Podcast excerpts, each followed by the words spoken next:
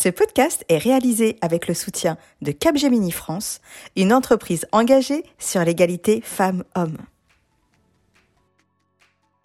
Je ne suis pas là pour entendre des femmes se dévaloriser toute la journée. Au contraire, moi, euh, mon rôle, c'est de les aider à prendre leur place dans le monde et la place qu'elles méritent. Bonjour à toutes et bienvenue dans Ma Juste Valeur le podcast référent sur la négociation de rémunération qui lève les tabous sur les femmes, leur rémunération et l'argent. Je suis Insa Felassini, juriste financier, experte et coach en négociation de rémunération, militante pour l'égalité salariale et créatrice de ce podcast.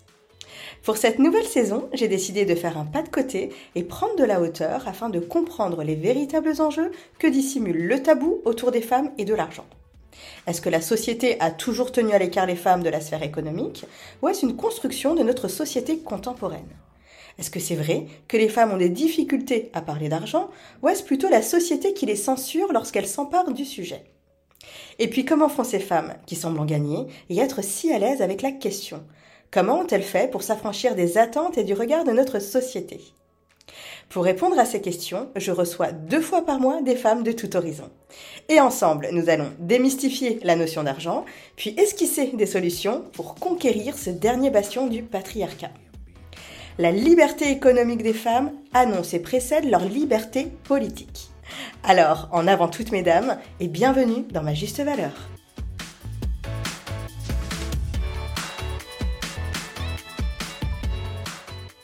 Aujourd'hui, j'ai le plaisir de recevoir une femme charismatique, engagée, polyglotte, amoureuse de la littérature et véritable star de la vente, Madame Nouad El Hafi.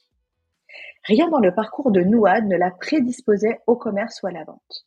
Réservée et un peu intello, elle ne s'imagine pas commerciale quand elle croise la route de Xerox.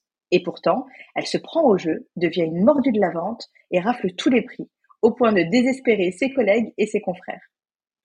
Nouad s'épanouit ainsi dans cette carrière de commercial au sein de grands groupes tels que General Electric, DHL ou American Express pendant 20 ans, où elle gère de grands comptes, Alcatel, BNP Paribas ou encore Cartier. Mais ce qu'elle aime le plus dans son métier, c'est l'humain. Apprendre et comprendre le métier de ses clients, leurs besoins, tisser des liens de confiance et transmettre son art, l'art de la vente. C'est pourquoi, en 2019, elle lance sa propre structure, Elafi Consulting, qui a pour mission d'accompagner les TPE et les PME à travailler avec de grands comptes. Aujourd'hui, la petite fille qui se rêvait avocate, qui a été élue déléguée de classe à son insu, est devenue une véritable sensei de la vente, qui aide les entrepreneurs et les entreprises à grandir, les talents à réussir et les petits à rencontrer les grands. Bonjour Nouad. Bonjour Insaf. Je suis ravie de te recevoir aujourd'hui au micro de ma juste valeur. Bah écoute, merci de me recevoir. Je suis ravie également d'être là. Nouad, tu es une véritable star de la vente, on l'a vu, hein, tu es vraiment un maître dans ton art. Pourtant, rien ne te prédispose à la base à ce métier. Et c'est important de le préciser parce que dans l'inconscient collectif, euh, les personnes pensent que euh, voilà, la vente comme la négociation, ce sont euh, des dons qu'on reçoit naturellement à la naissance, alors que pas du tout. Est-ce que tu peux nous partager ton parcours et nous raconter un peu avec tes mots hein, comment tu en es arrivé à te spécialiser dans la vente et comment tu es devenue une maîtresse ou une maître euh, dans cet art? Euh, Écoute, euh, c'est vrai que j'aime bien cette histoire parce que moi, mon, mon credo, c'est vraiment de réussir à faire connaître et faire comprendre ce qu'est la vente. on a une très mauvaise image de la vente et moi-même, étudiante, bah, j'avais fait du marketing en école de commerce. Ça me semblait être une fonction euh, digne d'un bac plus euh, X. Et puis euh, j'avais une idée du commercial, comme beaucoup de gens, à la Jean-Claude Convenant et tout un tas de personnages qu'on peut voir au cinéma et à la télé, et avec cette espèce de, de, de, fausse énergie, puis de quelqu'un en qui on peut pas forcément avoir confiance.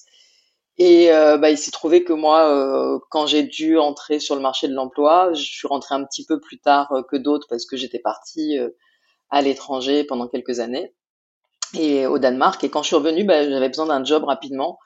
Je m'étais rendu compte pendant mes stages que dans le marketing, tu es, stagiaire de la stagiaire du stagiaire de l'assistant avant d'avoir une fonction où tu puisses prendre des responsabilités et faire autre chose que euh, et véridique. Je l'ai vu aller chercher le mm, mm. pressing de la directrice marketing.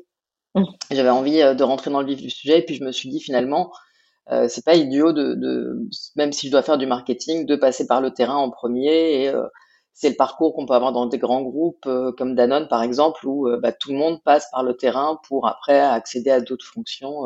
il faut avoir connu la, la, la, la partie commerciale. Donc chercher du travail, je rentre en France et je vais je rencontre des gens de Xerox et je me dis mais vraiment je n'ai rien à faire là. Il va y avoir 39 hommes et moi euh, des entretiens de groupe, des choses très compétitives. Et puis moi, euh, j'étais plutôt en retrait. Euh, j'ai parlé la dernière et en respectant les autres, en dénigrant personne, et ça a vraiment marqué le recruteur. Et donc j'ai rencontré comme ça les gens de chez Xerox qui ont eu un petit coup de foudre bizarre pour moi, mais ils étaient aussi surpris. Je dis souvent qu'ils étaient aussi surpris de me recruter que j'étais surprise qu'ils me recrutent. Euh, et j'ai commencé euh, sur le sixième arrondissement et ça a pris beaucoup de temps pour que ça démarre parce que euh, ça, c'était vraiment, j'étais hyper embarrassée de d'aller vendre, de parler d'argent avec des gens, de, de... et puis puis ça s'est déclenché à un moment donné, ça a commencé à bien marcher. Et la personnalité qui moi me paraissait être plutôt un handicap, d'être calme, d'avoir un ton de voix monocorde que j'ai toujours aujourd'hui. Euh, je me disais, mais moi, j'ai rien à faire là. Je peux pas avoir l'espèce de pic euh, qu'on a quand on est un peu théâtral en tant que commercial. Mais je pense que les clients, ils étaient très très reposés de me voir arriver.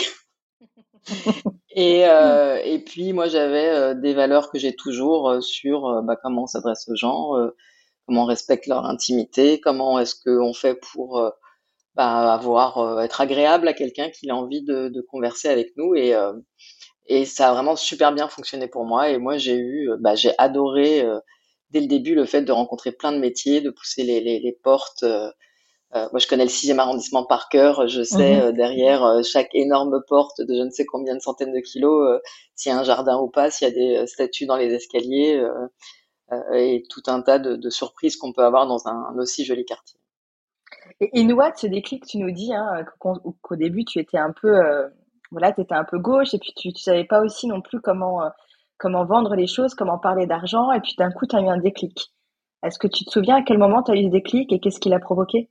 Bah, en fait, je crois que c'est ma, c'est ma première vente qui a créé le déclic. Parce qu'en fait, tant qu'on n'a pas vendu, ça nous paraît un graal incroyable. Je voyais les gens revenir, avoir des signatures, et puis ça prend quelques mois, enfin, ça prend un petit moment quand même, quand on est commercial. Et je pense que dès que c'est devenu possible, il y a eu vraiment cette spirale de succès, c'est-à-dire que bah, je l'ai fait hier, je vais pouvoir le faire demain, et je pense que ça peut être euh, bah, la même chose que ce qui arrive à un sportif qui va absolument atteindre. Euh, euh, moi, je fais souvent des parallèles avec le sport parce que il y en a beaucoup en termes de pratique, de, d'évolution de, pratique. Et bah, c'est vrai que si on a eu un échec, on commence à avoir les épaules qui qui, qui tombe et on arrive en se disant ouais bon bah de toute façon ça n'a pas marché hier, ça marchera pas aujourd'hui. Alors que vraiment quand on a cette attitude positive, bah on amène du succès sur soi et, et ça marche pour énormément euh, de choses dans la vie. Et du coup, ouais, en fait, euh, encore une fois, on en revient toujours. Euh, le secret, c'est qu'il n'y a pas de secret. Hein.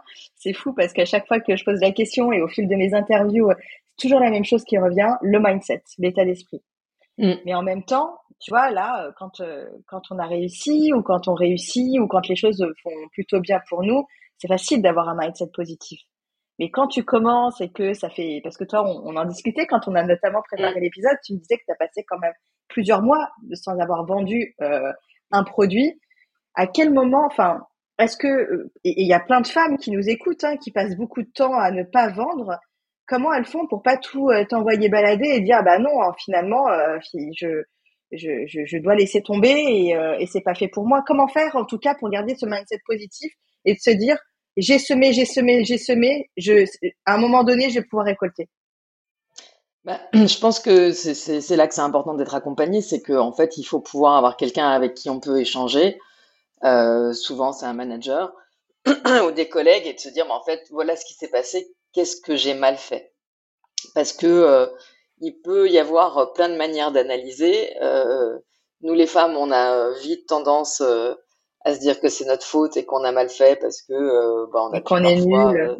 voilà, selon comment on a été élevé, si on a eu des parents très exigeants qui considéraient que bah, quel que soit le problème qu'on a, c'est de notre faute et c'était à nous de le régler. on dit qu'on est responsable de 100% de 50% de la communication. Donc on ne peut pas prendre l'intégralité de la responsabilité. Par contre, c'est important de se remettre en cause et puis de pouvoir euh, parler à quelqu'un qui nous aide euh, bah, à voir les choses d'un autre œil. Et, moi, régulièrement, en fait, on, j'ai des clients, des chefs d'entreprise, des commerciaux qui me demandent, voilà, il s'est passé ça avec tel client, qu'est-ce que tu penses que je devrais faire? Et ils s'attendent à une analyse hyper complexe de ma part sur quelque chose d'extrêmement technique. Et c'est régulièrement juste un petit truc humain où, en fait, bah, Là, je pense qu'il aurait fallu s'excuser d'abord auprès du client. Parce que c'est la première réparation, elle est euh, sur, euh, bah, sur l'humain et sur l'émotionnel. Et quand on est euh, dans sa vente, on pense qu'on est en train de faire des choses rationnelles. Et donc, bah, c'est un petit peu comme la séduction. Hein. Il y, a, des femmes parfois ou des hommes qui vont dire bah, Je comprends pas, je suis beau, je suis intelligent, je suis riche, je devrais rencontrer l'amour. Pourquoi ça se fait pas? Bah, parce que l'amour, c'est pas logique. C'est-à-dire que logiquement, ceux qui sont les mieux lotis sur plein de sujets devraient mieux s'en sortir, mais en fait, il n'y a pas de logique là-dessus. C'est-à-dire qu'une personne qui n'aurait pas toutes ces qualités, mais qui aurait un peps, une énergie incroyable, qui serait vraiment solaire, elle sera toujours plus séduisante que quelqu'un qui parle X langues, qui a fait les bonnes universités, euh, qui a les bons vêtements et le bon physique. Eh ben, euh, dans la vente, c'est aussi comme ça, c'est que régulièrement, c'est ce qui se joue est émotionnel et après, il y a des méthodes et des outils pour aller chercher cet émotionnel positif, pour euh, créer une relation de confiance avec un client, pour euh, bah, lui montrer qu'on a bien compris ce qui le préoccupait et qu'il a envie d'avancer avec nous. Et, ce qui fait qu'on peut continuer euh, quand on a des échecs, c'est que bah, à chaque fois, on, on devient plus intelligent sur les situations. C'est-à-dire que quand on a fait une proposition à quelqu'un qui n'en avait pas très envie, bah, la prochaine fois que quelqu'un a l'air de pas avoir très envie, on va pas lui faire de propositions et on gagne du temps pour faire les propositions à des gens qui ont envie. Et on apprend à poser les questions qui nous permettent de savoir si c'est quelqu'un qui est juste en train de nous balader parce que euh, ouais. euh, euh il veut comparer avec une autre offre qu'il a eue. Moi, j'entends souvent des situations où, par exemple, il y a un commercial qui me dit euh, ah mais le client là, ça faisait des mois que j'avais pas de nouvelles et là, il veut une proposition pour dans une heure.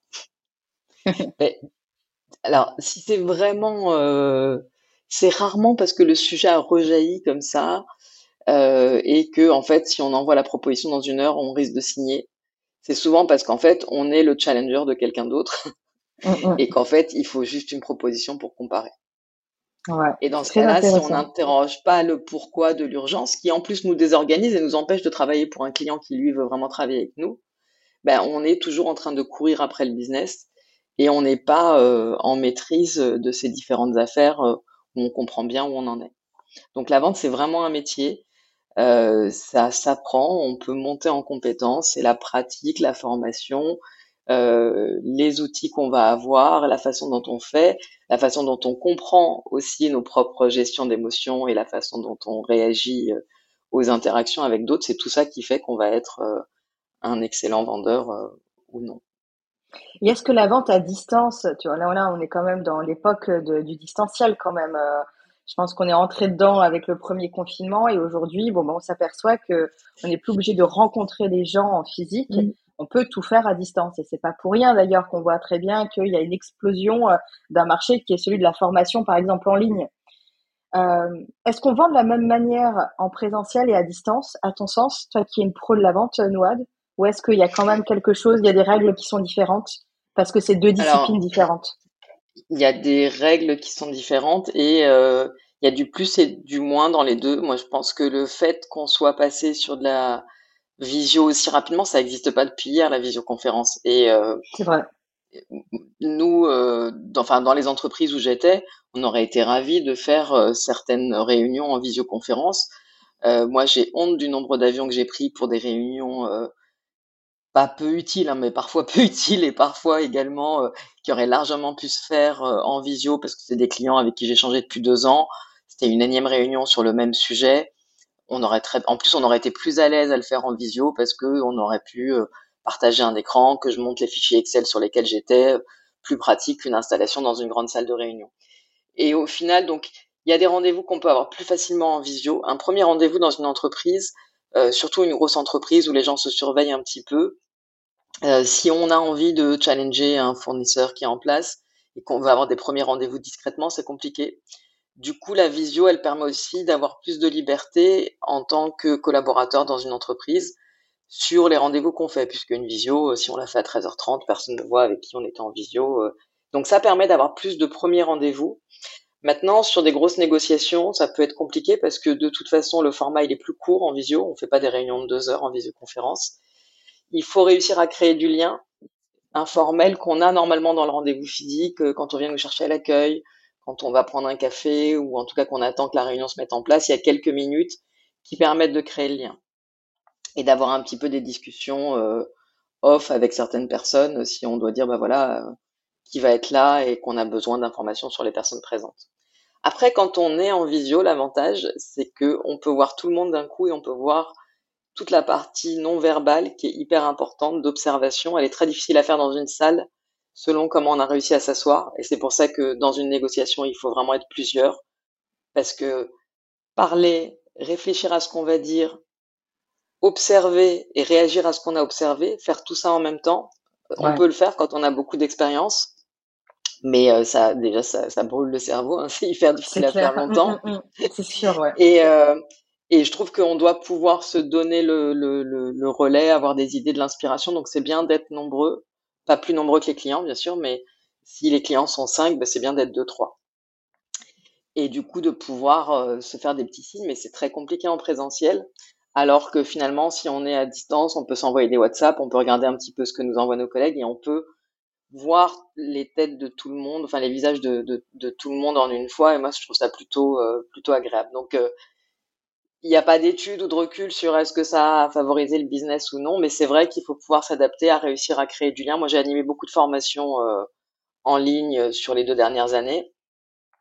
Ben, en fait, je réussis à ce que ce soit dynamique, à faire des petits trucs par sous-groupe pour que les gens échangent. Mais en fait, moi, à la fin de la journée, je suis lessivée. c'est hyper fatigant parce que, en fait, j'essaye de capter l'attention de tout le monde. Je le vois dès que quelqu'un regarde son téléphone. Euh, donc je finis par euh, leur dire que je vois tout. Donc euh, au bout d'un moment, je vois même, je pense qu'il y a eu une formation l'année dernière où il y a un petit coup feu qui s'est créé. je les voyais ah. avoir des petits sourires mignons à quelques secondes d'intervalle. Donc je pense qu'ils se sont envoyés des petits messages sympathiques sur WhatsApp pendant la formation. Euh, Nouad, on le sait, hein, euh, aujourd'hui, tu accompagnes les freelances et les petites et moyennes entreprises à décrocher des contrats avec ce qu'on appelle dans le jargon les grands comptes, c'est-à-dire les grandes entreprises. Est-ce que tu peux nous expliquer pourquoi tu as décidé de te dédier à cet accompagnement en particulier et pas à faire autre chose? Pourquoi tu n'es pas devenu prof en vente, par exemple, tu vois? Euh, Parce que moi, j'ai travaillé euh, dans les grands groupes et mes clients, assez rapidement, c'était des grands comptes, donc que j'ai géré euh, au niveau national et international. Est-ce que tu peux nous expliquer, parce qu'on entend très souvent ce terme-là, les grands comptes, et en réalité, on ne sait jamais, à part quand on a les mains dans le cambouis, hein, mais on ne sait jamais à quoi ça fait vraiment référence. Alors, c'est, c'est, merci de, de, me poser cette question parce que c'est souvent le préambule que j'ai moi dans, dans les webinars que j'anime. Il euh, n'y a pas vraiment de définition euh, très euh, claire, en tout cas normée, de ce qu'est un grand compte. En France, on va considérer qu'une TPE, c'est jusqu'à 10 personnes. Après, on passe la PME, c'est très très large. On passe à l'ETI, euh, je crois que c'est au-delà de 5000 salariés. Et finalement, les grands comptes, c'est ce qui devrait être au-dessus des ETI avec des 10-20 000 salariés. Maintenant, le grand compte de l'un n'est pas le grand compte de l'autre. Euh, moi, j'ai travaillé dans la location longue durée automobile, par exemple. Certains euh, grands comptes comme KPMG, qui sont des grands comptes pour beaucoup de fournisseurs, pour nous, euh, bah, c'était un petit potentiel parce qu'ils avaient très peu de véhicules de fonction. Maintenant, si moi je suis traiteur, que j'ai une petite entreprise, une TPE de 4-5 personnes, si je suis à côté de la Chambre de commerce et d'industrie de Versailles et que j'ai l'intégralité des événements de la CCI de Versailles, bah, la CCI de Versailles est un grand compte pour moi parce qu'il y a plein de services différents, il y a une complexité et ça représente un potentiel important. Donc les critères en fait d'un grand compte, c'est que ça représente un potentiel de chiffre d'affaires important, mais vraiment qui serait mon top 5 euh, ou 6 euh, euh, de mon entreprise si je devais les signer. C'est il y a une complexité dans le nombre d'interlocuteurs. C'est vraiment la différence entre je travaille avec une PME, c'est Monsieur Durand qui est directeur général et propriétaire, et donc, je discute, il a, il a décidé, il achète, c'est fini. un grand compte, il va y avoir une multiplicité d'interlocuteurs et de personnes qui participent à une décision donnée. Donc, il faut comprendre comment l'entreprise est organisée et comprendre les interactions entre les gens. Est-ce que INSAF, euh, elle s'entend bien avec euh, Pierre euh, qui essaye de lui imposer un logiciel et qu'est-ce que Pierre a fait à INSAF il y a quelques années qui l'a vraiment agacé et du coup, bah lui, elle, elle, le surveille un petit peu et elle va faire tout ce qu'il faut pour qu'il ne prenne pas la décision sans impliquer les bonnes personnes. Tout ça, en fait, il faut le comprendre, donc ça prend du temps. Et donc, quand une vente est complexe, je dis pas compliquée, mais complexe, c'est-à-dire que il y a beaucoup d'étapes de réflexion à avoir. Euh, euh, et ben c'est c'est pour moi euh, souvent voilà la définition d'un grand compte, c'est tous ces critères-là. Et du coup, toi, tu t'es vraiment dédié à dédier ton accompagnement à travers LAFI Consulting, qui est ton entreprise, pour aider justement les indépendants ou les indépendantes, du coup les freelances, hein, euh, mais aussi les très petites entreprises et les PME à aller chercher justement ces grands comptes-là on a un peu le sentiment que tu as voulu euh, te mettre du côté de David contre Goliath. Je, n'invente rien puisque ce sont tes propres mots. Mais, euh, mais, euh, mais, mes mots aussi, c'est que, c'est que Goliath va aussi bénéficier de ce que David a lui proposé. Et en fait, moi, ce qui m'a vraiment beaucoup surpris, quand, enfin, quand j'ai pu rencontrer des patrons de TPE et de PME, c'est vraiment le fantasme total qu'ils avaient sur les grands comptes sur le fait qu'ils étaient certainement très très bien équipés pour telle ou telle chose, que jamais ils allaient travailler avec des petits comme eux. Alors évidemment, il y a des situations où un petit peut pas travailler avec un grand si, euh, euh, ben, je sais pas, on doit construire un complexe scolaire et que euh, en face euh, il y a une entreprise de deux personnes. Évidemment qu'elle pourra pas assumer euh, l'intégralité de cette construction. Maintenant, il y a plein de situations où des gens qui sont indépendants, un photographe par exemple, peut travailler pour un grand compte et prendre des photos régulièrement pour eux moi, ce que je voulais surtout, en tout cas, euh, ce qui m'a interpellé, c'est à quel point euh, les grands comptes étaient fermés sur eux-mêmes, surtout quand euh, c'est des grands groupes. Finalement, il y a des gens qui font carrière dans, une entreprise toute leur vie et donc ils vont peut-être changer de métier, mais ils vont être de plus en plus enfermés dans les pratiques de leur entreprise. Mm, mm. Et du coup, il y a beaucoup de solutions simples que des TPE connaîtraient parce qu'elles-mêmes, elles ont un réseau de TPE et de PME autour d'elles que des grands groupes ne vont pas connaître et ils vont avoir beaucoup de retard et de toute façon ils auront toujours du retard parce que moi je donne souvent l'image d'une barque euh, et d'un paquebot. Euh, si on veut faire demi-tour dans une barque, euh, ça prend une minute. Si on veut faire demi-tour sur un paquebot, ça prend un petit moment. Et du coup, bah, sur, on le voit même dans les tendances, dans la mode ou dans les cosmétiques, il y a un retard phénoménal quand on voit l'explosion de Vinted et que là les marques commencent à peine dans le prêt-à-porter, à avoir euh, leur site de seconde main et à aller dans ces initiatives-là. Après, ce qui est marrant, c'est qu'elles ont une grosse capacité de communication. Donc, elles peuvent faire un truc cinq ans, les grosses entreprises peuvent faire quelque chose cinq ans après tout le monde, et qu'on ait l'impression qu'elle l'a inventé, puisque euh, euh, on n'avait pas entendu parler d'autres choses sur des entreprises qui, elles, n'ont pas été en mesure de, euh, de se faire connaître parce qu'elles étaient plus petites et qu'elles ne savaient pas comment faire. Donc, moi, l'idée, c'était vraiment de me dire, les grands comptes, ils ont besoin de solutions sur plein de choses et ils savent même pas que ça existe et où aller le chercher. Mais c'en est à un point où, en fait, moi, quand je fais des formations et que je leur montre à quoi ressemble, aux stagiaires, je leur montre à quoi ressemble un joli appel d'offres, et je dis ça c'est un travail de graphiste, ils disent mais en fait, comment on trouve un graphiste? Ben, je comprends leur question parce que graphiste, présentation commerciale, réponse à appel d'offres, il n'y a pas beaucoup de graphistes qui ont pensé à mettre dans leur définition ou leur référencement présentation, réponse à appel d'offres ou soutenance d'appel d'offres. Inversement, il y a plein de gens qui ont des super talents, qui font des super euh, choses et qui en fait ont juste besoin soit qu'on les aide à avoir le bon état d'esprit et avoir confiance en soi et y aller pour aller à la rencontre de grands comptes, euh, soit souvent bah, il y a aussi quand même besoin de leur expliquer comment on fait parce que c'est une méthode de vente qui est différente. Du coup, c'est une transition parfaite, Nouad, parce que euh, je voulais justement aborder le sujet des appels d'offres. Je sais que l'une des particularités de ton accompagnement, elle est relative aux appels d'offres.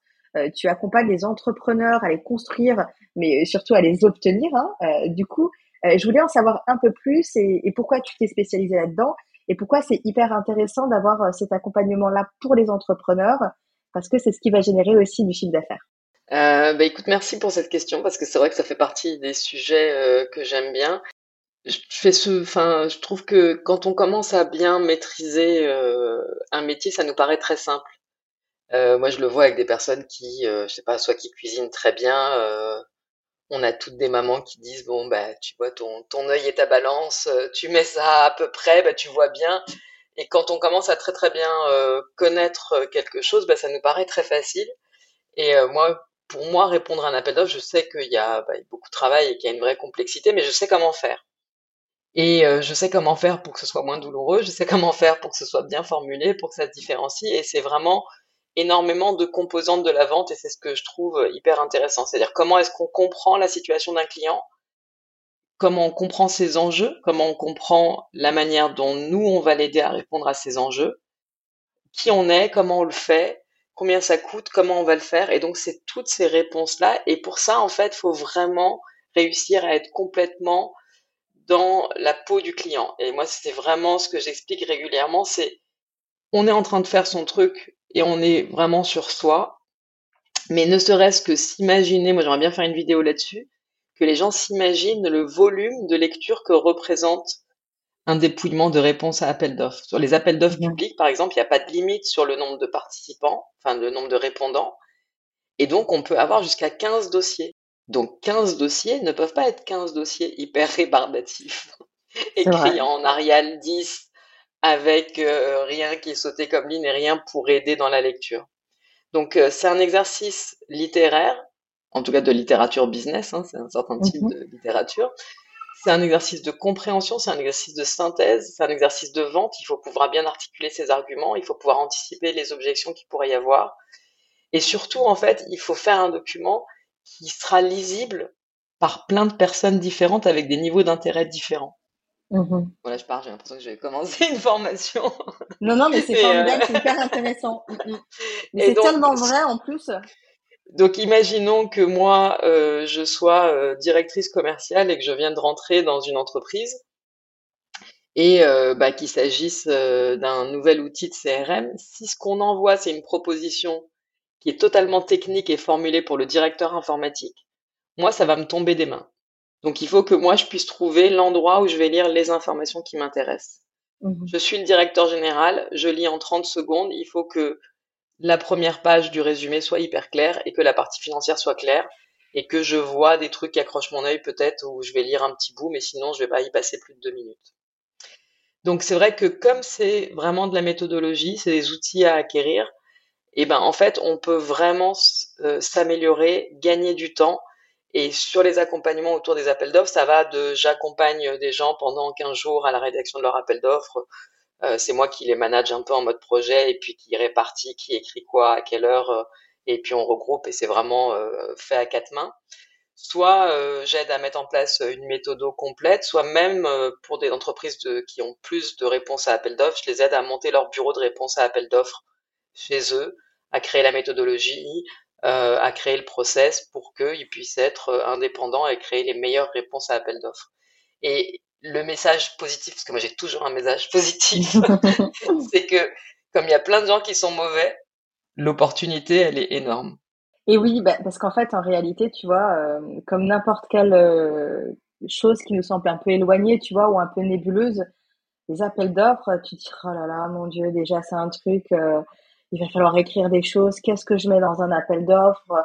Une fois que j'ai décrit un peu ma compétence, mon équipe, et les conditions financières, qu'est-ce que je fais d'autre?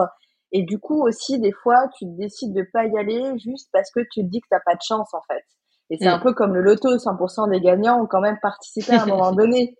Et, euh, et en fait, effectivement, il y a aussi tellement de gens par ailleurs qui sont pas très bons que il suffit que tu sois bonne, que ta présentation soit bien faite, euh, et, et finalement, tes chances sont décuplées pour pouvoir obtenir cet appel d'offres et obtenir un gros client qui va pouvoir de pérenniser ton entreprise pendant un certain laps de temps. Mm. Après, il y a quand même du vrai dans ce, euh, il faut pas que j'y aille parce que un des grands euh, points euh, que, j'enseigne moi sur les appels d'offres, c'est comment prendre la décision d'y aller ou de pas y aller.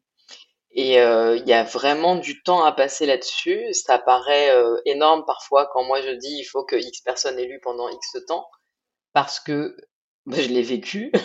Donc après, il faut prévenir les gens pour qu'ils évitent de vivre ce qu'on a vécu. Mais moi, j'ai déjà travaillé pendant quasi une semaine sur un appel d'offres jusqu'à ce que je le relise encore. Je relise le cahier des charges et je me rends compte qu'il y a un point sur lequel je ne peux pas répondre et qui est éliminant. Et qui fait qu'en fait, c'est même pas la peine d'envoyer ma réponse. Donc, quand ça, ça arrive, on a très envie de pleurer. Et donc, pour éviter que ça arrive. Si ce n'est pas de s'arracher les. Voilà, et puis ça, en fait, ça coûte de l'argent de répondre à un appel d'offres parce que euh, parfois ça coûte vraiment de l'argent parce qu'on doit faire appel à des ressources extérieures, un bureau d'études ou autre. Mais en réalité, ça coûte de l'argent parce qu'on mobilise des gens là-dessus et, c'est long une réponse à appel d'offres. En général, on donne un mois pour répondre. Alors parfois, ça peut être plus court le temps que nous, on va y consacrer, mais c'est du temps cumulé aussi de plusieurs personnes qui participent à la réponse.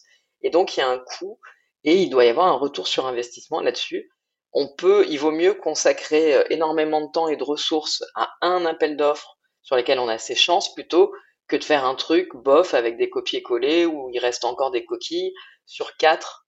Donc euh, là, euh, quel est le bon appel d'offres pour moi? Comment je décide d'y aller D'évaluer mes chances, mais également les ressources que j'aurai après pour l'exécuter, parce que parfois aussi gagner un appel d'offres peut s'avérer être une mauvaise nouvelle parce que on va avoir tellement de volume et qu'on n'a pas anticipé, qu'on ne saura pas gérer, que ça va désorganiser tous les autres clients. Donc il faut vraiment se poser et avoir des critères qui sont le plus clairs possible pour que l'échange, il doit être à plusieurs, euh, entre les commerciaux, leurs managers, avec les dirigeants, enfin vraiment se poser la question de est-ce que on investit le temps et l'argent du coup euh, sur cet appel d'offres ou est-ce que on le fait même si on sait, on peut avoir des raisons d'y aller alors qu'on sait qu'on va pas gagner, on peut se dire tiens j'y vais pour me faire connaître, je suis le challenger, je mets le doute et peut-être que ce sera pas pour cette fois mais ce sera pour la prochaine.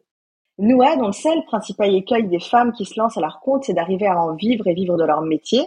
Je te pose cette question parce que je sais que l'autre volet de ton accompagnement, c'est d'apprendre aux entrepreneurs à se vendre et vendre leurs services. En ce qui concerne les femmes, on s'aperçoit qu'elles sont nombreuses à vivoter, alors que sur le papier, leurs entreprises ont souvent le potentiel de devenir de véritables succès commerciaux et donc de leur permettre de faire beaucoup d'argent. Quelle serait du coup la solution à ton sens pour les aider à décoller et sortir de ce salaire d'un point dans lequel elles se retrouvent si souvent piégées?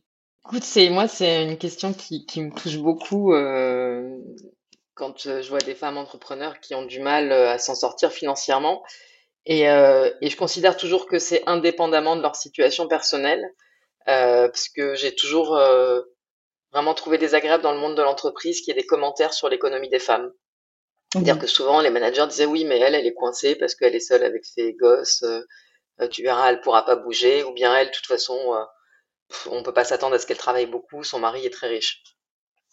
Et, et c'est vrai que on lit souvent l'économie d'une femme à, à, son conjoint. Donc déjà, moi, le premier truc que, que je trouve important, c'est que c'est essentiel de se vendre à sa juste valeur et de, et de pouvoir gagner sa vie de son travail. Mais c'est même pas pour l'argent en fait. C'est vraiment euh, pour l'estime de soi, pour le succès et surtout bah, pour donner de la valeur à ce qu'on fait parce que moi quand quelqu'un me, me propose quelque chose de très peu cher, je suis très mal à l'aise. Quand c'est hors du marché, si par exemple une prestation doit coûter 1000 euros et qu'on me la propose à 200 euros, bah, je me dis qu'il y a un problème. Ouais, et je me dis que peut-être en fait cette personne me fait une fleur sur le prix, mais du coup va me donner une qualité moindre. Ou je me dis bah si, je ne comprends pas. En fait, si vraiment la personne est si bonne que ça, pourquoi elle se vend aussi peu cher? Mm, mm. Ou bien moi, je me sens mal parce que j'ai l'impression de profiter de la méconnaissance, de la vente de la personne qui est en face. C'est vrai. Mais dans tous les cas, je ne suis pas à l'aise. Je préfère que quelqu'un me dise c'est 1500 alors que le prix de marché c'est 1000 et là, je vais demander mais moi, c'est un petit peu cher. Euh, comment on peut expliquer cette différence? Et vraiment, si la personne me donne des bonnes raisons, ben, je suis contente de payer plus cher parce que je me dis c'est quelqu'un si cette personne travaille à ce prix-là, c'est qu'il y a d'autres personnes qui lui ont fait confiance à ce prix-là, il doit y avoir une raison. Même si c'est euh, totalement, euh, c'est pas forcément euh, logique, hein, mais en tout cas. Si si, c'est logique. On parlait d'émotionnel. Moi, je le vois dans la négociation tarifaire, par exemple. Ce qui est certain et l'écueil, un des écueils dans lequel les femmes tombent, j'en parle très souvent, hein, c'est que quand elles se lancent, elles disent qu'elles vont niveler leur tarif vers le bas parce que c'est le seul moyen qui va leur permettre d'attirer les clients. La réalité, c'est qu'elles attirent des clients, mais pas les bons. Elles attirent des, les, les, les, prédateurs qui sont là, qui vont pas les payer, qui vont les faire galérer euh, pour euh, régler mm. quelque chose à 50 euros, euh, qui vont essayer de surcharger la mule sans vouloir les, les rémunérer à leur juste valeur. Enfin voilà, elles vont, qui vont, qui vont essayer de les dévaloriser, etc. Donc, en réalité, je pense que tu vas être d'accord avec moi, Nouad, le tarif, c'est la vitrine de votre savoir-faire. Ouais, complètement. Et, et euh, je suis plus que d'accord avec toi. Et, c'est vrai qu'il y a plusieurs explications. Euh, la première, c'est qu'à partir du moment où on vend, soit, moi je l'ai vécu, hein, parce que j'avais toujours euh, vendu euh, des prestations, euh, des produits ou des services d'entreprise avec en plus des grands noms derrière moi. Donc ça a été très différent tout d'un coup quand il a fallu annoncer des prix qui étaient les prix de mon tarif jour ou d'un forfait que je proposais à des clients. Euh, et donc du coup, c'est vrai qu'on a toujours peur que euh, quand on va dire un prix, euh, la première peur qu'on a, c'est que ça rompe complètement la communication. La deuxième peur, c'est qu'on nous dise, si on nous dit c'est trop cher, on entend ça ne les vaut pas ou tu ne les vaux pas. Bon, comme en général, en tant que femme, on a quand même une certaine expérience dans la dévalorisation qu'on a pu on a un passif, quoi. voilà, on a un petit passif, donc on dit bah oui, c'est vrai, en même temps, euh, peut-être que euh, je suis un peu nul et euh, là, c'est le syndrome de l'imposteur qui dit, bah, en fait, le mieux, c'est que je me mette pas cher parce qu'au moins les gens travailleront avec moi pour ça. Donc le, le, le, le fondement bah, qui, est, qui est la peur, c'est la première peur et elle rejoint vraiment certains de tes podcasts que j'ai écoutés. C'est la même peur que quelqu'un a quand il veut négocier son salaire. Euh, il est à la dernière étape de recrutement, le moment où on lui fait une offre il n'y a aucune raison pour que la, que la conversation s'arrête à ce moment-là parce qu'on a demandé plus. Tout est dans combien plus, comment, et, euh, et d'avoir confiance dans le fait que ça va discuter.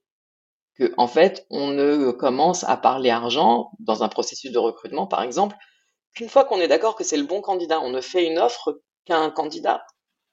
On fait pas de, on attend que le premier est décliné pour faire une offre au deuxième candidat.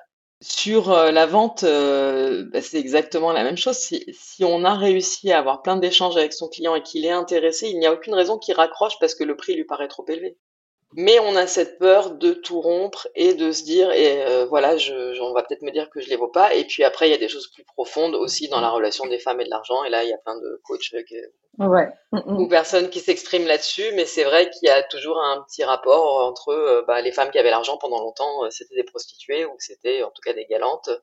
Et, et donc ça fait quand même pas si longtemps que ça que les femmes travaillent toutes enfin ou en tout cas sont beaucoup à travailler. Donc on, on parle de euh, milliers d'années versus euh, assez peu de temps, au final. Ouais. Donc euh, c'est aussi complètement normal que bah, souvent on associe le fait de vendre à à de la prostitution. et on le mot, on l'entend souvent, que ce soit de la part d'hommes ou de femmes, et c'est vraiment aussi une méconnaissance de ce que devrait être une vente de qualité, c'est-à-dire que on n'est pas en train de supplier quelqu'un, on n'est pas en train de quémander, on a vraiment quelque chose à apporter. Moi, je suis convaincu que je pourrais être quatre fois plus cher que je le suis et que ce, ça vaille encore la peine de travailler avec moi. Que, la valeur que j'apporte, elle est, elle est très supérieure à ce que je vais coûter. Mais très supérieure à la fois humainement, bon après, bah, pas pour tout le monde, hein, en tout cas pour les gens que je suis capable d'aider, mais à la fois humainement, parce que quand même l'idée, que ce soit des commerciaux dans une entreprise ou des entrepreneurs, euh, pour moi, ce qui compte, c'est de pouvoir gagner sa vie à la hauteur de ce dont on a besoin, ce qu'on veut avoir, mais surtout de le faire sereinement. Ça sert à rien d'être hyper riche si on a une vie horrible. C'est clair.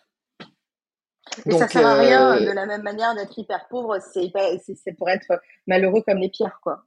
voilà, donc il y a, y a, vraiment, euh, et de toute façon, bah, on a tout intérêt à se sentir mieux parce que c'est là qu'on va, j'en reviens à mes débuts, c'est là qu'on attire les clients à soi mais c'est surtout, voilà, il y a beaucoup de blocages qui sont des blocages psychologiques où on se dit, bah tiens, je vais jamais réussir à faire ça, les gens ne vont jamais payer telle ou telle chose. On ne sait pas ce que euh, X ou Y est prêt à payer. Moi, j'ai eu des gens qui démarraient dans leur activité, qui ont payé un accompagnement, qui ont vraiment investi de l'argent, mais qui avaient déjà beaucoup d'assurance sur le fait qu'ils étaient prêts à investir dans leur formation et dans leur accompagnement.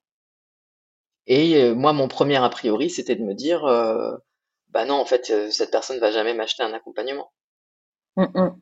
Donc euh, les, les, les, a priori qu'on peut avoir aussi à anticiper euh, de il va me dire ça parce que je lui ai dit ça, c'est aussi beaucoup de, de, de films qu'on se raconte et on se le fait dans la vie tous les jours où on se dit bah tiens si je demande à tel ami de faire ça, il va sûrement me dire ça, ça, ça.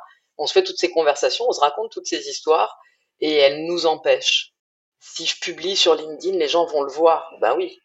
Mais si c'est nul, ils vont penser du mal. Ben oui, mais il y a plein de gens qui vont penser du bien aussi. Et peu importe que ton collègue euh, avec qui tu as mangé à la cantine une fois il y a, dix ans euh, pense du mal du post que tu viens de publier, ça n'a aucune importance. Mmh. C'est vrai que ça n'a aucune importance, mais c'est vraiment des, points qui, sont, qui vont nous immobiliser. Parce que on reste des animaux sociaux et la réalité, c'est qu'on n'a pas du tout envie d'être euh, exclu du groupe. Et donc, c'est vrai qu'on qu'on donne beaucoup d'importance à ce que les autres vont penser, comment on va être perçu par eux. Et des fois, euh, ça va à contre-courant de notre propre intérêt. Maintenant, je pense que ce qui est important aussi, et je pense que tu vas être d'accord avec moi aussi, Nouad, c'est de se dire que on a beaucoup de prophéties autoréalisatrices. C'est-à-dire qu'on va vraiment aller chercher la raison pour laquelle on ne doit pas le faire. Bah oui, c'est vrai, je vais aller chercher. Et il y en a plein, il y en a toujours plein finalement. Il y en a plein aussi de raisons pour lesquelles on devrait le faire. Et en fait, ça aussi, ça partit, enfin, le fait de se faire accompagner ou en tout cas d'être euh, éveillé sur ce point-là, ça participe aussi au, recablage de notre cerveau et essayer de lui dire, bah, dans plusieurs situations, je vais essayer d'éviter d'aller chercher les raisons pour lesquelles je devrais pas y aller. Je devrais pas publier ce poste, je devrais pas me lancer, je devrais pas aller chercher ce gros client, je devrais pas, euh, pourquoi pas répondre à cet appel d'offres, etc. Pour euh, me focaliser sur les raisons pour lesquelles je devrais le faire. Euh, ça va vraiment développer mon mindset. Nouad, euh, on l'a vu à la lecture de ta bio, tu es polyglotte. Euh, tu parles français, anglais, arabe, italien, allemand, danois, bam. Ça, c'est, euh, c'est du lourd en polyglossie, hein, on est d'accord. Euh, je suis toujours très, très impressionnée par les gens qui parlent plusieurs langues, parce que ça veut dire beaucoup de choses. Déjà, ça veut dire que leur cerveau déjà est plus agile. Et puis, ça veut dire aussi qu'ils ont cette capacité-là, cette empathie, en tout cas cette intelligence humaine qu'ils ont su développer, même si au départ ils avaient certainement quelques prédispositions, hein, mais en tout cas ils ont ils ont cette capacité humaine à comprendre les autres. Et on comprend pas un allemand comme on comprend un danois, on parle pas un anglais comme on parle un français. Et de la même manière qu'on parle pas la même langue, on va pas parler le même langage en fait. Et, et parce que c'est pas la même culture et y a pas et les leviers émotionnels et intellectuels ne sont pas les mêmes. En quoi, à ton sens, toi, la vente et la négociation hein, sont elles aussi des langues étrangères? Moi, Je suis convaincue que la négo, c'est une langue étrangère. Et que d'ailleurs, il faut, bah oui, et que du coup, il faut apprendre à parler cette langue-là, ces langues-là, pour pouvoir vivre une carrière à sa juste valeur. Quelle belle question. C'est hyper intéressant. euh, c'est vrai que euh, j'y repensais euh, l'autre jour à comment est-ce qu'on apprend les langues, c'est quoi les, les différentes étapes. Et, euh, et pourquoi moi, euh, je suis aussi intéressée par, par les langues. Et, et c'est vrai que, bah, après, moi, j'ai grandi avec deux langues, donc ça donne tout de suite des petits, on se rend compte bah, des gaffes qu'on peut faire, des choses qui, euh, qui se traduisent, qui se traduisent pas, qui fonctionnent, qui sont des faux amis. Euh. Donc ça interpelle forcément parce qu'on n'est pas la même personne non plus selon la langue qu'on parle, en fait. Euh, c'est vrai. Le vocabulaire ou la souplesse qu'on a est pas la même. Euh, euh, moi, j'aime, j'adore dire des anglophones en anglais. je leur dis que je dis vous vous rendez pas compte, mais je suis hilarante en français. c'est que ça ne ça ne passe pas à la traduction, mais en vrai, je suis hyper drôle. Et ça crée toujours quelque chose de, de, de marrant parce que évidemment, est-ce qu'on est drôle tout le temps ou est-ce qu'on est drôle qu'à partir du moment où on a assez de souplesse et de, et de, et de subtilité euh, dans la pratique d'une langue? Mais en tout cas, c'est vrai que moi, je vois la négociation et souvent aussi le fait d'échanger avec des clients euh, bah, comme si on apprenait une mini-langue en peu de temps. Et, euh, et là, je me rends compte euh, à quel point c'est important pour moi les mots, la langue, euh, et, à quel point c'est important dans ma pratique commerciale. Je commence à publier des choses sur LinkedIn là-dessus parce que je trouve ça hyper intéressant. Et c'est vrai qu'on doit pouvoir parler la même langue que le client on doit rentrer dans l'univers du client. Et l'erreur qu'on fait en vente, c'est que on va dire au client, pour le convaincre, regarde le monde comme moi je le vois. Comme si nous, on était en fait d'un côté du paysage et euh, en fait, on veut absolument lui montrer la montagne et lui ne la voit pas. Mais en fait, on doit aller à côté de lui pour regarder lui ce qu'il est en train de voir, pour l'emmener à voir la montagne comme nous on la voit et en fait aller vers l'autre c'est vraiment en fait moi j'ai toujours peur dans mes posts ou dans mes communications de que ça sonne un peu cucu parce que si je dis la vente c'est de l'empathie de l'écoute de l'amour de la bienveillance on va me dire mais non c'est un combat donc euh, évidemment euh, il faut de la combativité, mais c'est pas pareil que du combat. il faut euh, voilà avoir une certaine résilience quand on vend. Mais en fait, tout l'objet, c'est de comprendre comment l'autre pense et de lui permettre de voir le monde comme nous on le voit, mais avec son mode de pensée. Et si par exemple j'ai quelqu'un qui face à moi a grandi dans un environnement où on lui a toujours dit attention, tu vas te faire arnaquer, le monde est dangereux, les personnes ne sont pas gentilles, bah, lui, il a grandi avec cette méfiance-là qui lui a été vraiment mise en intraveineuse. intraveineuse pardon. Et donc, soit un moment, il s'en rend compte, il fait un travail sur lui et puis il en sort, soit il est complètement dedans. Et ben nous, en fait, on doit quand même reconnaître ça chez lui et dire, ben, je comprends que vu les expériences que vous avez dû avoir avec d'autres commerciaux, par exemple, je comprends que vous ne soyez pas en confiance. Qu'est-ce que je peux faire, moi, pour rétablir cette confiance? Mais on doit partir de ce qu'il nous a dit plutôt que de dire non, mais ça va, c'est une fausse excuse. Ou... Et écouter vraiment, retenir les mots, pouvoir utiliser le même registre de vocabulaire, pouvoir voir le monde à travers les yeux de son client, ben c'est ce qui va vraiment différencier une bonne vente d'une vente qui se fera jamais. Écoute, euh, merci de dire ça, euh, vraiment, Nouad, parce que tu sais, moi, je, dans la négociation de rémunération, je le dis tout le temps, euh, moi je suis convaincue qu'il n'y a pas un manager qui se lève un matin et qui dit aujourd'hui je vais me faire X ou je vais me faire Y et elle ou lui je vais pas lui donner de la enfin je ne vais pas le payer à sa juste valeur. Alors évidemment il y a toujours des managers ou des, des employeurs voyous mais bon quand même la grande majorité c'est des gens qui veulent juste faire avancer leur entreprise. Et, et, et, je dis toujours aux personnes que je coach, ou en tout cas, peu importe les, les, les moments, les, les, personnes à qui je parle, peu importe le format ou le forum, en fait, je dis toujours qu'il faut apprendre à parler le langage de son entreprise. Parce qu'en fait, si tu parles pas le langage de ton manager, si tu parles pas le langage de ton entreprise, si tu proposes des choses que l'entreprise peut pas faire, bah, en réalité, tu vas perdre, elle va perdre et tout le monde va partir.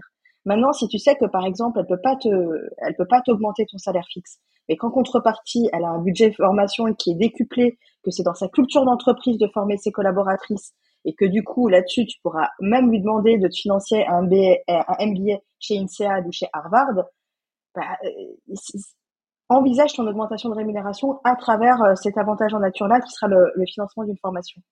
Tout ça pour dire, c'est un exemple parmi tant d'autres, mais tout ça pour dire qu'en réalité, et c'est là où moi je trouve que l'art de la négociation c'est quelque chose de formidable, c'est qu'en fait c'est vraiment un art qui permet de vraiment mais concilier les positions.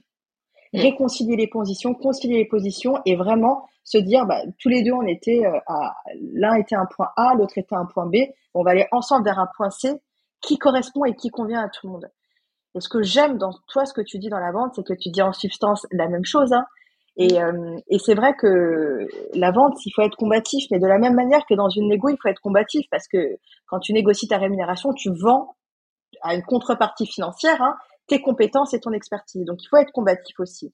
Ceci étant, il est important aussi de mettre un peu de bienveillance et, d'arrondir un peu les angles là-dessus parce que, pas forcément arrondir les angles, mais en tout cas d'apporter un peu plus de rondeur euh, dans l'exercice parce que finalement, on n'est pas les uns contre les autres dans la vie. On est les uns avec les autres. Parce que moi, sans le job, j'arrive pas à bouffer, mais lui, sans m'offrir un job et sans personne qui puisse faire mmh. le job, bah, il arrive pas à faire, il arrive pas à bouffer non plus, tu vois. oui, exactement. Et c'est, et c'est vrai que, euh, moi, souvent, j'entends euh, moi j'ai perdu à cause du prix. Et j'en reviens à euh, tout à l'heure quand on disait des femmes entrepreneurs qui se mettent pas cher en pensant qu'elles vont avoir des contrats grâce à ça.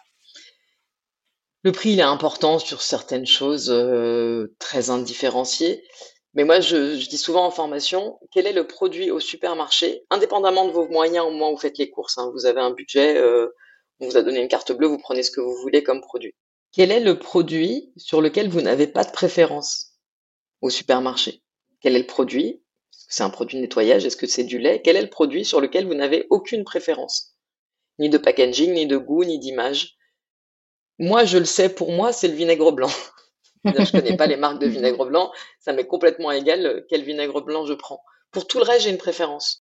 Et on est tous comme ça. Pourquoi est-ce qu'on achète euh, du Nutella plutôt que d'acheter, euh, pardon euh, pour cette citation, plutôt que d'acheter hein, euh, une autre marque de pâte à tartiner, bah finalement parce que voilà, on est conditionné à ce produit-là, c'est celui-là qu'on apprécie, c'est celui-là qu'on a envie d'acheter et, et c'est important pour nous d'avoir celui-là. Donc quand on n'a pas créé de désirabilité, finalement c'est difficile d'avoir la main sur une négociation. Et moi, j'aime bien raconter cette anecdote parce que ma mère, qui est plutôt bonne en négociation et que j'ai suivi depuis petite dans les marchés ou autres, jusqu'à en avoir honte parfois parce que je me dis non, là, elle exagère.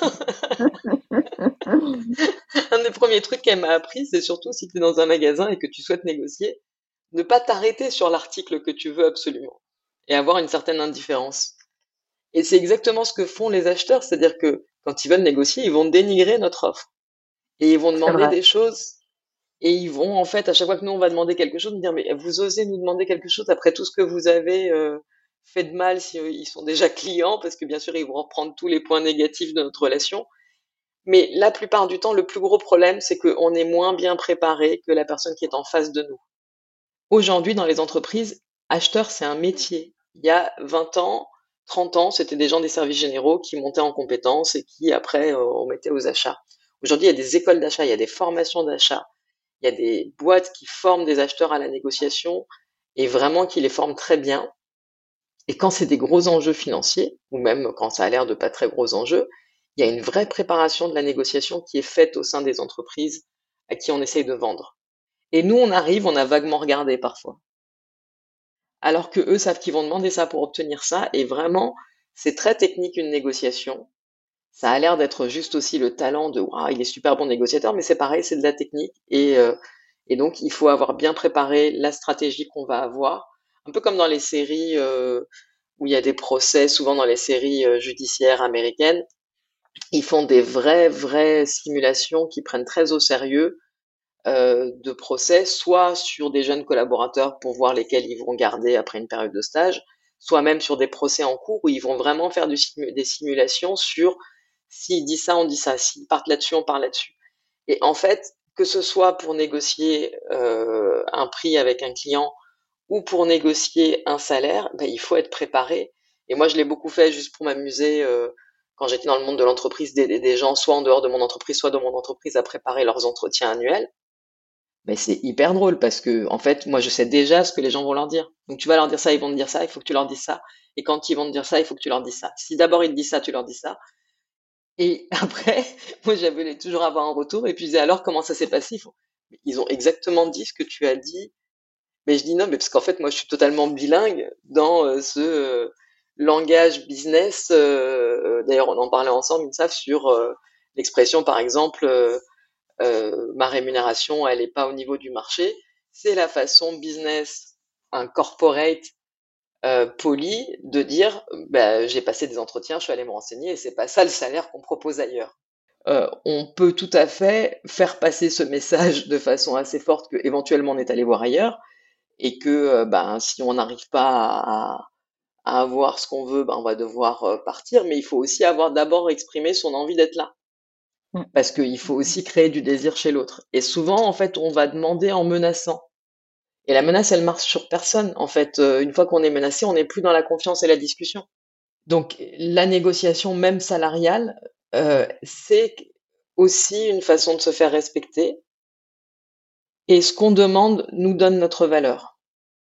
Et c'est pour ça qu'il faut toujours demander plus que ce qu'on va avoir, parce qu'il faut laisser une marge à l'autre, mais il faut aussi qu'on lui ait donné des billes pour que lui sache ce qu'on va lui apporter. Et pour ça, il faut lui avoir posé des questions et le connaître. Donc ça se prépare.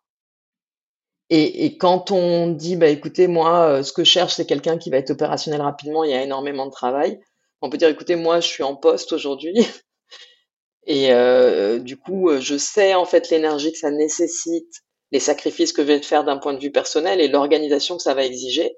On peut très bien être parent célibataire et se retrouver à devoir, ou parents séparés et à devoir payer des babysitters en plus. Il y a un coût en fait de l'absence qu'on a de son foyer. Euh, et ben en fait, ça doit être rémunéré. Donc on peut aussi rappeler euh, euh, que ce soit pour un client, et c'est la même chose, hein, que ce soit pour un client ou un manager ou un futur employeur, dire écoutez, moi, j'ai compris que ce qui était important pour vous, c'est ça. Par exemple, que je sois opérationnel très rapidement. J'ai déjà eu des prises de poste, je sais exactement ce que ça prend comme temps et énergie, et je suis prêt à le faire, et je suis heureuse, je serais heureuse de le faire. En revanche, je considère que euh, ça mérite un petit peu plus. Et voilà, moi, le chiffre que j'ai en tête. Comment est-ce qu'on peut faire pour euh, s'en approcher le plus possible ou y être? Et quelles solutions vous pourriez avoir? Parce que la solution, comme tu disais, elle peut être autre que salariale, ça peut être sur, euh, bah, je sais pas moi, la possibilité euh, d'occuper un appartement de vacances qui va réduire le budget de la famille ou euh, enfin tout un tas de d'autres avantages ou de possibilités de se former ou de possibilités euh, de d'avoir plus de temps libre. Il peut y avoir plein de leviers qui permettent de négocier, mais en tout cas, ne pas négocier pour moi euh, et ne pas rentrer préparé dans la négociation, euh, c'est vraiment dangereux et il faut pouvoir se former à ça. Écoute, ça me fait plaisir que tu dises ça, euh, Nouad, parce que justement, tu vois, moi, tout mon accompagnement, il est basé sur comment est-ce qu'on construit une stratégie de négociation qui est non seulement une stratégie, mais une stratégie qui est alignée avec nos priorités de vie et nos objectifs de carrière et la culture de notre industrie ou de notre entreprise, en tout cas du secteur d'activité. Et l'un des, des, piliers fondamentaux dans toute ma méthode, c'est les simulations, c'est les jeux de rôle. C'est mettre en place des scripts pour pouvoir euh, m'assurer qu'à aucun moment j'ai un angle mort et quelle que soit l'option euh, de réaction, je m'y suis préparée. Et ça me fait d'autant plus plaisir parce que toi, c'est ce que tu dis, c'est ce que tu dis dans la vente. Et moi, je suis convaincue hein, que quand tu négocies ton salaire, finalement, tu es en train de vendre tes compétences à un employeur. Euh, et du coup, tu es dans l'exercice de la vente, hein, euh, quoi qu'on en pense et quoi qu'on en dise. Hein. Et ça me fait d'autant plus plaisir parce qu'en fait, moi aussi, j'envisage toujours la négociation comme une discussion. Même s'il faut être combatif, même s'il faut défendre sa juste valeur et à un moment donné être ferme sur euh, qu'est-ce qui est acceptable et qu'est-ce qui n'est pas mais on est toujours dans la discussion. Et c'est la même chose quand on demande une augmentation. Pourquoi? Parce qu'en fait, à un moment donné, il faut aussi se dire que on peut pas imposer notre volonté aux gens. Le rapport de force ne marche plus. Le rapport de force, en réalité, n'a jamais marché. Et il faut arriver à un moment donné à comprendre qu'est-ce qu'il y a dans la tête de l'autre personne pour pouvoir, comme tu le dis si bien, créer le désir, se rendre plus désirable, plus employable aussi, et puis, euh, et puis pouvoir obtenir les choses que l'on souhaite je trouve ça hyper intéressant aussi euh, quand tu parles d'être ferme parce qu'en en fait on confond souvent la fermeté et l'agressivité. Et en fait on peut vraiment être ferme euh, tout en étant agréable et tout en étant dans la discussion. Et, euh, et, et c'est vrai que, que l'argent ça nous place dans un endroit d'émotion et que du coup euh, ben on, on, dérape parfois un petit peu parce que il y a de la peur, il y a de la nervosité, il y a de la honte de parler d'argent. Euh, et moi je sais que j'ai toujours vraiment été hyper vigilante. Je me suis fait un petit peu avoir sur mes premières négos salariales. Et à un moment, j'ai dit non, ça suffit en fait maintenant. Euh, je, je, lâcherai pas et je préparerai. Et mes augmentations, c'est six mois avant que je commence à en parler. J'explique pourquoi et je prépare mes entretiens et j'arrive et euh, voilà, je vais, je vais, je vais être vraiment hyper attentive là-dessus et, être bonne là-dessus. Et je me suis retrouvée à être régulièrement dans des équipes commerciales où j'étais la plus payée, avec que des hommes pratiquement dans l'équipe. et du coup, d'ailleurs, c'est assez. Euh, j'aimerais bien, si tu es d'accord, hein, Nouad, de partager euh, euh, l'anecdote que tu m'as partagée quand, quand on s'est rencontrés pour préparer cet épisode. tu te souviens l'anecdote Si tu veux bien nous la partager, si tu es d'accord et à l'aise avec ça? Parce que je pense que déjà, un, elle va faire marrer énormément de femmes qui nous écoutent. Et deux, je pense que ça va surtout les inspirer. Et ça va vraiment leur donner du peps pour aller faire la même chose ou en tout cas s'en rapprocher. Euh, bah, j'avais un manager en fait dans une des entreprises où j'étais et où on avait régulièrement des discussions euh, sur euh, l'augmentation et j'aimais bien le taquiner parce que j'étais la personne, j'étais un peu la bonne cliente de l'entreprise pour les autres départements quand il y avait une urgence pour participer à une réunion, aider et ou alors quand lui il avait un appel d'offres qu'il avait un peu oublié et qu'il fallait y répondre quelques jours après. Mais en fait, j'avais fini par à chaque fois lui dire bon on en reparlera. Je sais plus quand c'était en mai ou en juin à la date des, des augmentations. Et puis, euh, donc je l'ai préparé psychologiquement au fait que j'allais lui demander des choses. Et, euh, et puis, en fait, quand ça a été le moment des augmentations, je lui ai dit, écoute, moi, je comprends comment ça fonctionne. Tu as une enveloppe à répartir et tu as plein, plein de combinaisons différentes, mais pense en fait à l'impact de tes combinaisons. Et donc, tu te rends bien compte que des gens comme moi, qui sont euh, bosseurs, qui veulent toujours apprendre, comprendre euh, et qui sont prêts à prendre la charge de travail en plus, ben, en fait, c'est aussi des gens que tu vas devoir fidéliser parce que le ventre mou entre guillemets de l'équipe commerciale qui est là depuis 10 ans et qui va être encore là depuis 10 ans, c'est bien, c'est important, il faut les avoir, c'est des gens stables, euh, ça permet d'avoir de la stabilité dans les équipes et auprès des clients, mais c'est pas eux qui vont euh, te prendre l'appel d'offres pour bosser dessus un dimanche. Donc il y a un moment où moi en fait je suis là pour bosser un maximum que je puisse moi gagner ma vie et te faire gagner ta vie parce que tous les résultats que je fais, bah, ils contribuent aussi à tes succès. Et moi j'ai envie de t'accompagner sur des succès, j'ai envie de continuer à te dépanner, mais j'ai envie aussi que tu me montres que tu as cette envie-là de ton côté. Et, et donc, c'est vrai que moi, je trouve que c'est un message qui pourrait être hyper provocateur parce que finalement, je suis en train de lui dire donne-le-moi à moi plutôt que de donner aux autres. Mais je lui dis voilà, c'est pas l'école des fans non plus. On n'est pas là pour donner 2% à tout le monde. Et euh, si on est vraiment dans cette logique d'augmentation de méritocratie, bah, il faut le faire, quoi. C'est-à-dire qu'il faut donner, euh, quitte à ce que les autres aient zéro. Euh. donc après, on peut se dire là, c'est un peu cruel, mais finalement, il y a personne qui bah va non, c'est pas cruel quand tu pour vas moi non bah plus, quoi. Et puis c'est normal de défendre euh, ses intérêts. Et, je trouve que au moment où j'ai plus eu honte de le faire, bah, c'est devenu hyper évident pour moi de dire en fait non, là je souhaite pas ça. Et ça a beaucoup surpris des entreprises quand j'ai postulé parce qu'ils n'avaient pas l'habitude qu'une femme négocie et négocie aussi durement que je l'ai fait. Et en fait, moi, j'avais à chaque fois qu'on m'a fait une offre, j'ai dit écoutez, il me faut du recul, je peux pas vous répondre tout de suite. J'ai différé ma réponse, j'ai dit que j'attendais d'autres réponses. Et en fait, euh, j'ai vu des gens que ça avait agacé parce qu'ils avaient l'habitude que tout le monde dise oui au téléphone tout de suite. Et moi, je dis non, mais je vous remercie. En effet, c'est une offre qui est intéressante, mais il va falloir euh, que je réfléchisse euh, un petit peu. Ou alors, je disais, si c'était, ça m'arrivait en fait que le, le, cabinet de recrutement ait annoncé un salaire beaucoup plus important que ce que m'annonce l'entreprise après. Ben, en fait, j'ai rappelé le cabinet en disant, il y a un problème, vous devez rétablir la situation et vous devez trouver la différence. Et ils l'ont fait. Ils n'ont pas trouvé l'intégralité de la différence, mais ils ont trouvé, euh, c'était quand même une belle somme euh, à rajouter euh, au salaire annuel. Merci Nouad pour tous ces éclairages. Je termine toujours mes interviews en posant cette question à mes invités. Quelle est ta relation, toi, Nouad et la fille, avec l'argent? Ami ou ennemi Alors, moi, c'est un peu un ami que je traite pas forcément très bien. Euh, je suis amie avec Héloïse Boll que tu avais reçue. Euh, et eh oui. Elle, euh, voilà, est très très. On salue d'ailleurs et qui m'a qui m'a qui m'a conseillé de t'inviter. Voilà, donc merci et, bonjour à Héloïse. Et moi, en fait, j'ai j'aime beaucoup dépenser de l'argent et donc j'aime beaucoup avoir de l'argent, mais j'y donne pas non plus une très grande importance. Donc c'est assez paradoxal, mais j'ai toujours une relation assez détendue euh, au fait d'avoir ou de pas avoir d'argent. Évidemment, euh, j'ai toujours euh, peur de manquer. C'est un truc voilà qu'on peut avoir et donc je, je c'est hyper important pour moi d'avoir une sécurité financière et, euh, et j'ai aussi pu me mettre à mon compte au moment où j'étais vraiment à l'abri et que je savais que je pouvais le faire sereinement. Euh, maintenant, je sais aussi que j'ai la capacité à en gagner, et, euh, mais je suis assez décomplexée euh, sur le fait de parler d'argent. Je fais quand même attention parce que je vois qu'il y a beaucoup de gens que ça gêne.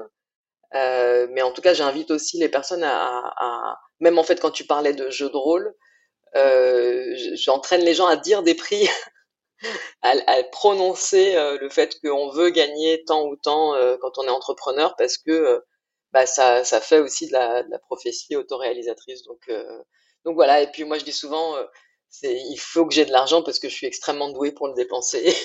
donc, je mérite, je mérite d'en avoir. Voilà. Je serais pas embarrassée pour savoir quoi en faire. on le redistribue. On aime l'argent parce qu'on aime le redistribuer. ben voilà, et puis on fait, on fait tourner l'économie, euh, tu vois, soit de la restauration, soit du luxe, soit des loisirs. Des voyages. C'est aussi, euh, les voyages, c'est aussi euh, une bonne chose. Quoi, tant qu'on crée de la valeur, c'est ce qui compte. Eh bien, franchement, merci beaucoup, Nouad, pour la valeur que tu as donnée à cet épisode. Je suis hyper euh, heureuse de t'avoir invité. Je suis aussi hyper heureuse de t'avoir rencontré. Petit coup de cœur, euh, je dois le dire à mes auditrices.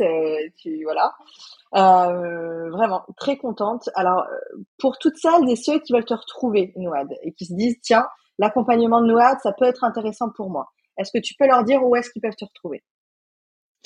Donc, ils peuvent me retrouver sur mon euh, site internet qui est lafi-consulting.com. Euh, mais c'est un peu plus euh, facile et sympa de venir me voir sur LinkedIn. Et donc, sur LinkedIn, c'est Nouad et la fille. Et vous verrez que je m'appelle Machine de guerre commerciale. Donc, regardez un peu les petites vidéos qui expliquent le pourquoi du comment de cette machine de guerre commerciale. Mais en tout cas, j'espère que vous aurez du plaisir à lire ce que moi-même j'ai eu du plaisir à écrire. Ouais, du, du, du coup, moi, j'en profite aussi pour dire que ton LinkedIn est vraiment hyper inspirant parce que tu partages toujours des posts qui sont hyper euh, pointus, mais en même temps euh, hyper agréables à lire. Et puis, euh, ce qui est bien avec toi, Noad, et je pense qu'on peut le dire aussi, il y a des fois, on est des femmes, et c'est bien d'assumer sa puissance enfin, financière et sa puissance de femme. Tu accompagnes les gens à mettre en place de et construire leur véritable machine de guerre commerciale. Et ça, ça fait du bien parce qu'il faut y aller aussi de temps en temps. C'est ça, ouais, c'est ce que je disais en préambule. Il est temps euh, surtout bah, que ce soit des entrepreneurs masculins, mais surtout pour les femmes, de prendre chacun prenne sa place dans le monde et la place qu'il mérite et la lumière qu'il mérite euh, pour avoir une jolie vie et, s'amuser surtout. Encore merci Nouad, à très vite. Merci beaucoup.